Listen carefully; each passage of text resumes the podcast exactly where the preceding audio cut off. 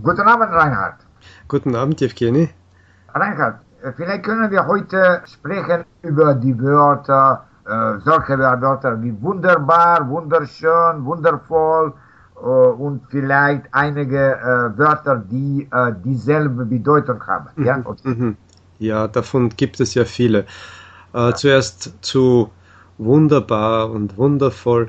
Äh, das sind Adjektive, die etwas sehr positiv beschreiben. Also es ist sehr schön oder sehr gut. Und natürlich haben diese Adjektive etwas zu tun mit Wunder. Und ja.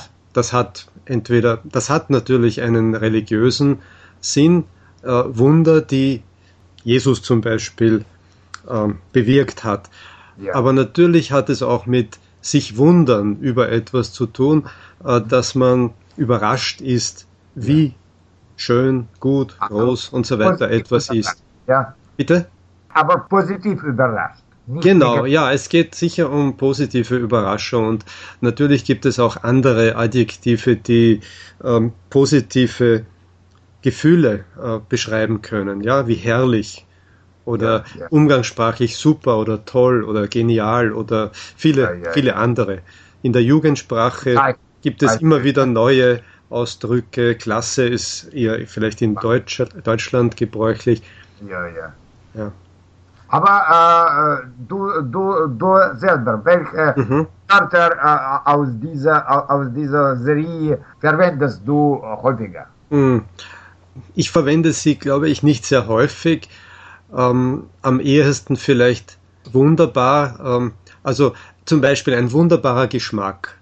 Ah. Oder natürlich auch das Aussehen. Also wenn, äh, wenn eine Landschaft oder ein Garten wunderbar aussieht. Ah. Natürlich kann ich auch wunderschön sagen. Es kommt mir ein wenig förmlicher vor, literarische. Äh, wundervoll würde ich kaum verwenden, glaube ich nicht. Äh, natürlich findet man es manchmal, aber es ist nicht so gebräuchlich. Also in, mein, in meiner aber, Umgebung. Aber aus diesen Wörtern herrlich ausgezeichnet, welche, ja. welche, naja. welches, ja, äh, man kann, man kann sie alle verwenden.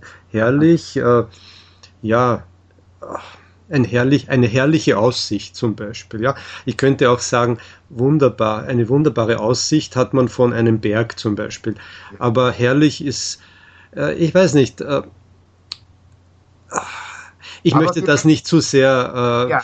auf, auf die Aber, Wortstämme ja. beschränken. Ja, also es ist einfach ein Ausdruck der Begeisterung.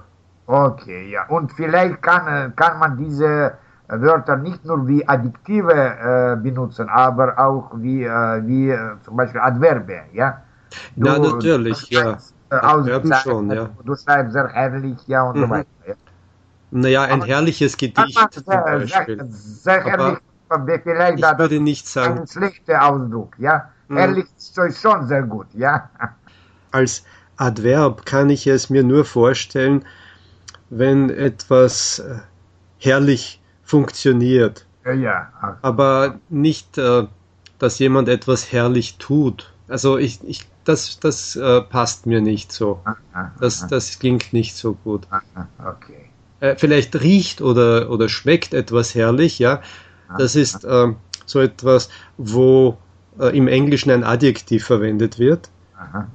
Und ähm, im, im Deutschen kann man dann auch zum Beispiel wunderbar herrlich ja. verwenden mit diesen äh, Sinnesempfindungen. Aber ja, sonst mit, mit Tätigkeiten würde ich das nicht verwenden. Also mit oh. irgendwelchen aktiven Tätigkeiten. Ja, sehr, sehr, sehr gut, Rainer Teinhardt. Ich glaube, das ist schon mhm. klar, ja? Okay. okay. Gut.